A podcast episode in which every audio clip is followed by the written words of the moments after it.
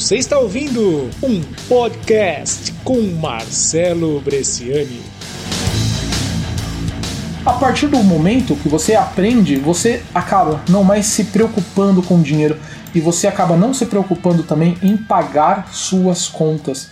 Eu descobri que eu não sabia nada sobre dinheiro e nada sobre trabalho, mas a grande a grande mudança que aconteceu aqui foi quando eu li esse livro aqui, Pai Rico e Pai Pobre.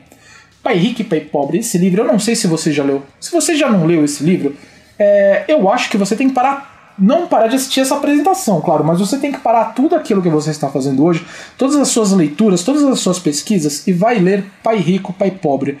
Isso deu um, como a gente fala, deu um bug na minha cabeça, deu um pau, deu um tilt, deu uma, entrou em parafuso aqui as ideias, porque na verdade a grande sacada né, desse, desse livro, o que, o que o Robert Kiyosaki ele fala, que na verdade ele tinha um pai, que era um pai rico, ele tinha um pai pobre, mas ele tinha também um pai que era professor universitário, ele estudava, pesquisava, estava lá fazendo, se não me engano era mestrado, ele estava vendo, ele estava estudando muita coisa, foi pro colégio, tirava boas notas, fazia de tudo, era um exemplo esse pai, esse pai estudioso dele, esse pai modelo, esse pai exemplo. Mas também ele tinha um pai que esse pai ele estudou até quarta série. Ele não sabia nada, ele sabia meramente fazer contas, e ele era muito bom de contas.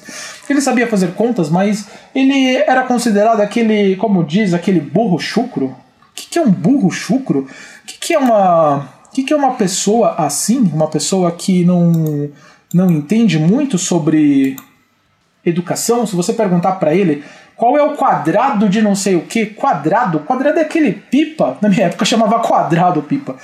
Mas é o que era, por exemplo, a raiz quadrada de não sei o que, ele não sabe, mas ele sabia muito sobre negócios. Você talvez você já tenha descoberto, você já, você já sabe que o pai rico, na verdade, era o pai que não tinha educação nenhuma.